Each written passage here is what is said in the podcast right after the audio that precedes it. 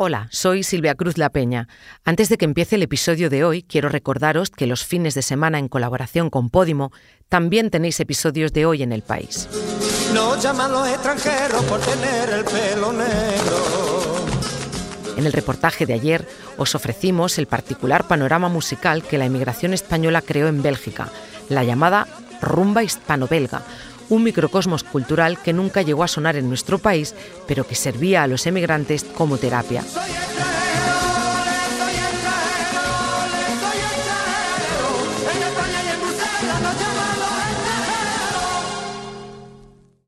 Ahora sí, os dejo con el episodio de hoy. Nós chamamos essas pessoas de tudo que é abominável na política, invadir a sede do governo, invadir a sede do Congresso Nacional, invadir a Suprema Corte, como verdadeiros vándalos. Se cumple un año del intento de golpe de Estado que se produjo en Brasil cuando solo hacía ocho días que Lula da Silva volvió a ser presidente. Lo hizo con 77 años y tras haber estado en la cárcel. Hoy, una variedad de partidos e intereses repartidos en 40 ministerios conforman el gobierno de la mayor democracia de América Latina. Parecía difícil engrasar esa maquinaria, sobre todo tras el paso de la ultraderecha por las instituciones, pero está funcionando. La economía brasileña ya es la novena del mundo, los índices de pobreza empiezan a revertirse, así como la deforestación del Amazonas, y además el país ha vuelto a tener un papel protagonista en el exterior. Soy Silvia Cruz La Peña. Hoy, en el país, el Brasil de Lula. Así se reconstruye un Estado tras la ultraderecha.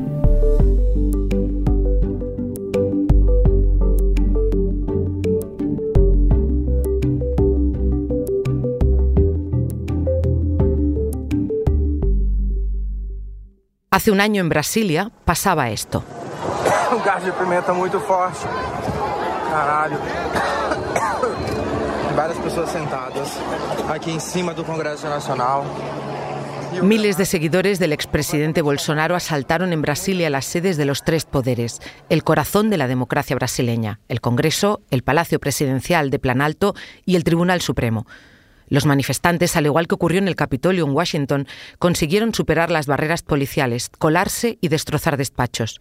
Llegaron incluso a sentarse en los escaños de los diputados.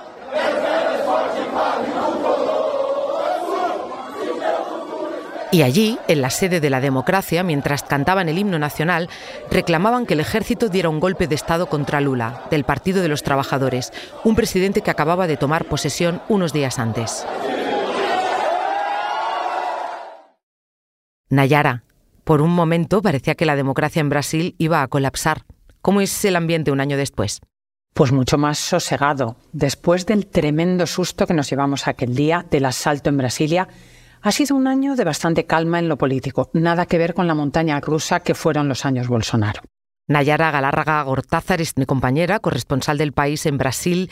Nayara, cuéntame, ¿se puede decir que la normalidad democrática ha vuelto al país? Yo diría que sí. Ya no estamos en ese sobresalto constante de un presidente que amenaza a los jueces, da discursos golpistas, pone en duda la legitimidad del sistema con el que ganó como siete elecciones. Ahora el debate político gira en torno a asuntos, digamos, terrenales. Asuntos muy urgentes en Brasil, como el hambre, la pobreza o cómo sanear las cuentas públicas. Y dime, Nayara, Bolsonaro y sus fieles, que parece que han desaparecido, ¿en qué situación están un año después de ese asalto, de ese frustrado golpe de Estado? ¿Dónde están?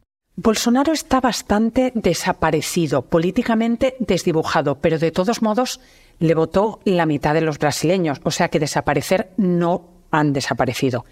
No sé si recordáis que Bolsonaro se fue a Estados Unidos para no entregarle en persona el poder a Lula. Allí estaba el día del asalto y allí se quedó como tres meses. A la vuelta, el expresidente ha tenido que ocuparse de los muchos casos judiciales que tiene abiertos. Los jueces lo han inhabilitado para ocho años, pero no por el asalto ni por la gestión lamentable de la pandemia, sino por abuso de poder. Así que si nada cambia, y aquí en Brasil las cosas pueden cambiar, no podrá presentarse a las próximas dos elecciones. Digo esto de que las cosas pueden cambiar porque cuando llegué hace cinco años hubiera sido un delirio pensar que Lula iba a volver a la presidencia, y ahí lleva un año. Nayara, ¿y qué ha sido de los bolsonaristas, de los seguidores de este presidente que ahora dices está bastante desaparecido? Pues evidentemente son ciudadanos de a pie brasileños. Lo que sí sabemos es que de los mil bolsonaristas que fueron detenidos aquel domingo en Brasilia, como 70 siguen en la cárcel. El resto están en sus casas, en prisión domiciliar, con tobilleras electrónicas y tienen prohibido usar Telegram o cualquier otra red social. Y unos 30 ya los han juzgado. Les han caído penas largas, hasta 17 años, para que a nadie se le ocurra imitarles.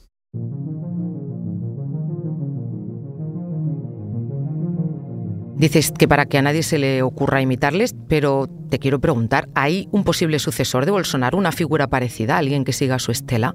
Pues el nombre que suena más fuerte como próximo líder de la derecha eh, sería Tarcisio de Freitas, el gobernador del estado de Sao Paulo, el corazón económico de Brasil. Tarcisio, aquí todo el mundo le conoce por el nombre de pila, fue militar, ministro de Infraestructuras de Bolsonaro y gracias a las redes se hizo súper popular. Cada kilómetro de carretera que inauguraba, un vídeo. Es liberal y conservador, pero no tiene esa vena reaccionaria de Bolsonaro. Mantiene la distancia con Lula, pero no se atacan duro. Como dicen en Brasil, Tarcisio navega con un pie en cada canoa. Otra opción que se ventila es la mujer de Bolsonaro, Michelle. ¿Quién sabe? Cuando hace cinco años llegué a Brasil, pensar que Lula sería otra vez presidente era un delirio. Nayara, dame un momento, enseguida volvemos.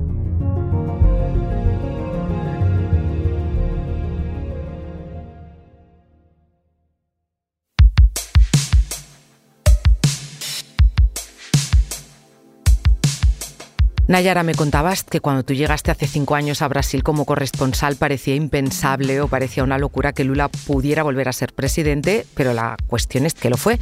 Dime qué país encontró Lula cuando volvió a ser presidente.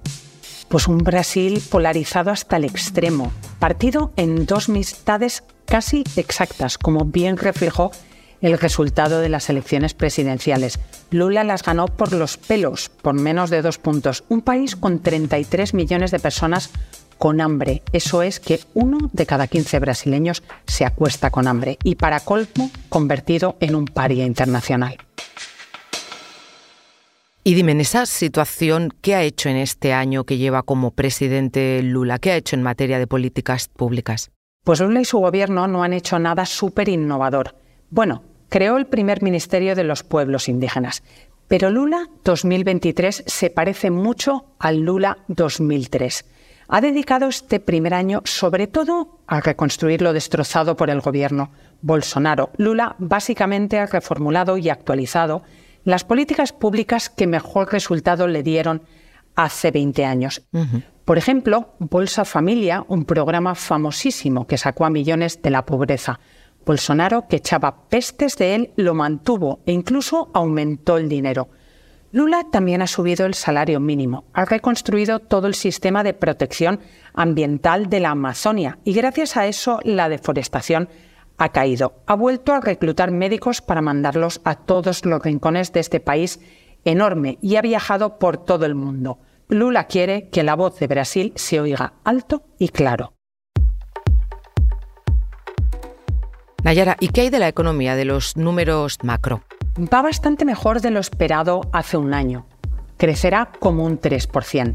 El paro es el más bajo en casi una década y la inflación se va moderando. El Gobierno ha lanzado un programa de inversión pública con cifras que realmente marean. 320.000 millones de euros para reactivar la economía gracias a las obras públicas. Mientras, el poder económico, los bancos, las empresas le reclaman reformas económicas para atraer inversiones. Y hace falta simplificar los impuestos, que aquí son de locos e injustos como en pocos países del mundo. Me estás hablando de cosas que funcionan un año después y de esa normalidad democrática, ¿no? de esa estabilidad que ha conseguido Lula, pero ¿cuáles dirías que son los retos, los temas todavía que tiene que afrontar y que no van a ser fáciles? Pues la economía brasileña lleva una década creciendo al calentí y necesita crecer mucho, muchísimo más para combatir la pobreza. Necesita crear empleos de calidad porque decenas de millones subsisten aquí gracias al mercado informal, por ejemplo, vendiendo bombones en las esquinas o limpiando casas por horas. Lula suele decir que su misión en esta vida es que todos los brasileños coman tres veces al día y que de vez en cuando disfruten de una barbacoa y una cervecita. Tanto el déficit como la deuda pública están disparados. El Gobierno se ha propuesto cerrar este 2024 con déficit cero. Sanear las cuentas públicas es urgente para ganar confianza. Necesita recaudar más y gastar menos para cuadrar la cuenta. Oye, y a nivel interno, ¿cuánto le está costando todo esto? ¿Le resulta fácil? ¿Qué trabas tiene? Pues trabas muchísimas. Su mayor problema, el gran quebradero de cabeza de Lula, es el Congreso. No tiene mayoría parlamentaria. Así que sufre mucho para sacar adelante cada ley. Es parte de una negociación muy, muy trabajosa y muy costosa, porque el Congreso se las cobra carísimas.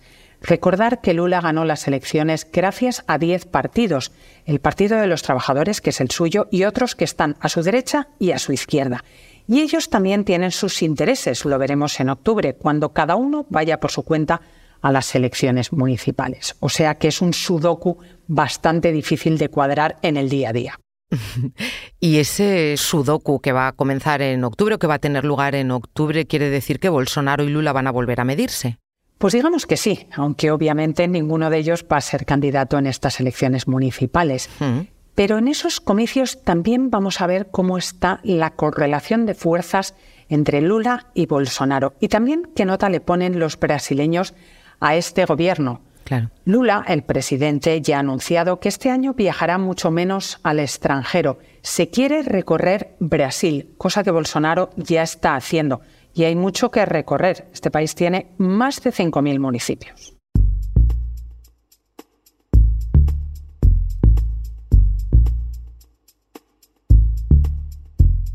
Ahora que se ha abierto el tema del extranjero, cuando Lula fue investido presidente de Brasil el año pasado, recuerdo que fue recibido con los brazos abiertos por la mayor parte de la comunidad internacional, eh, después de cuatro años con Bolsonaro, que no fue de esa manera.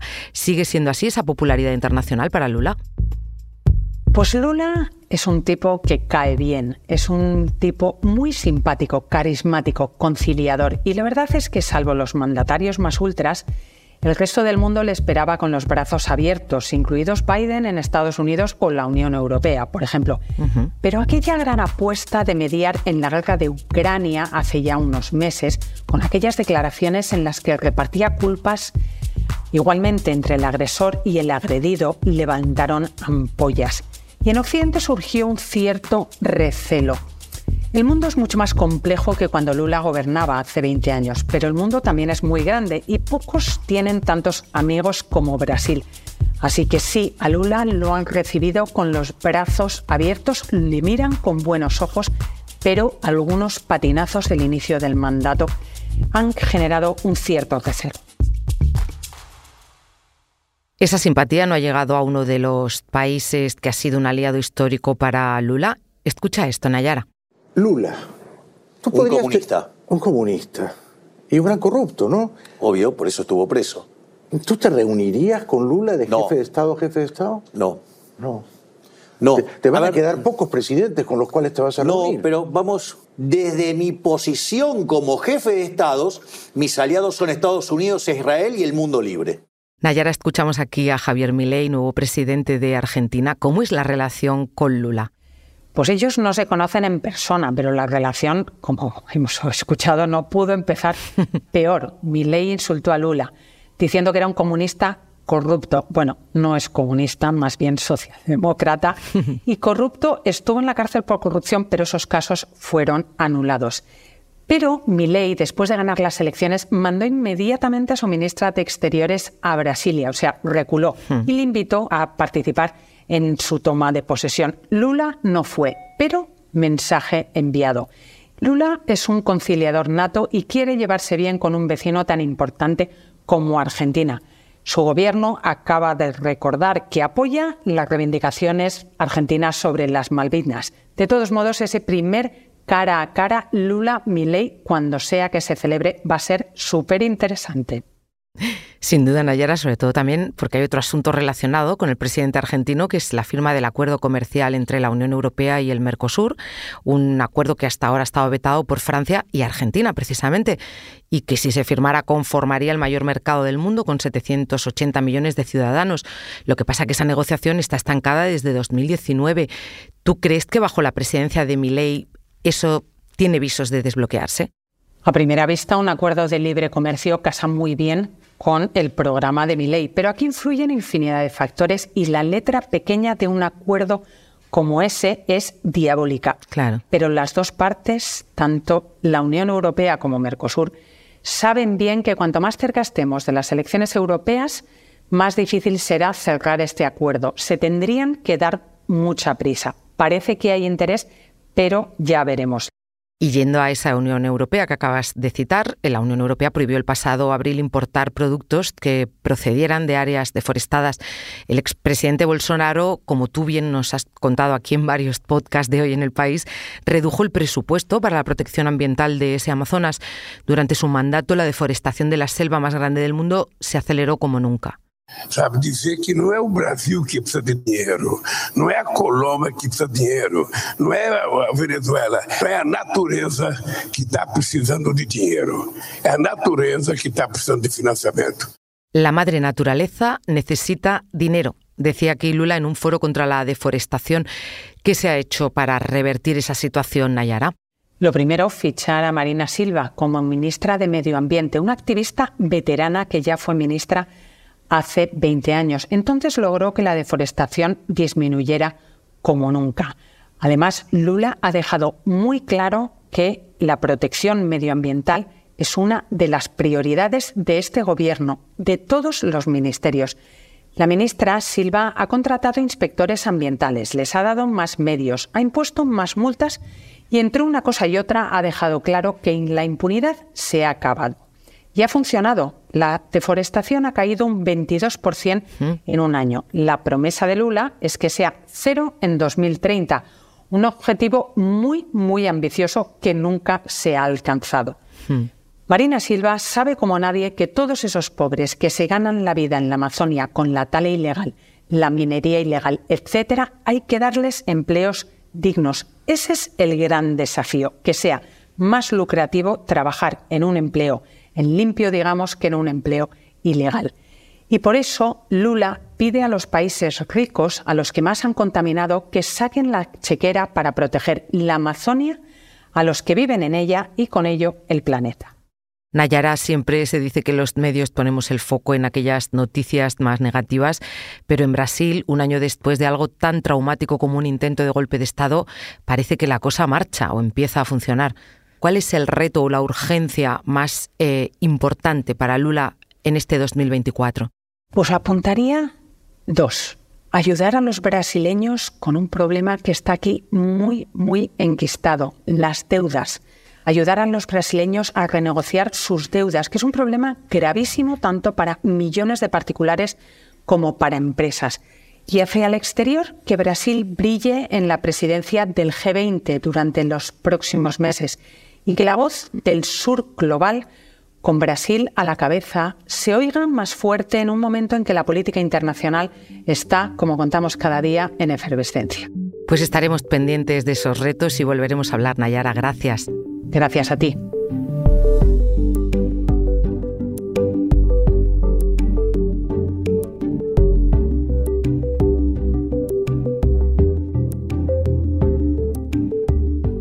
Este episodio lo ha realizado Dani Sousa. El diseño de sonido es de Nicolás Chavertidis. La edición es de Bárbara Ayuso. Yo soy Silvia Cruz La Peña y he dirigido este episodio de Hoy en el País. Mañana volvemos con más historias. Gracias por escuchar.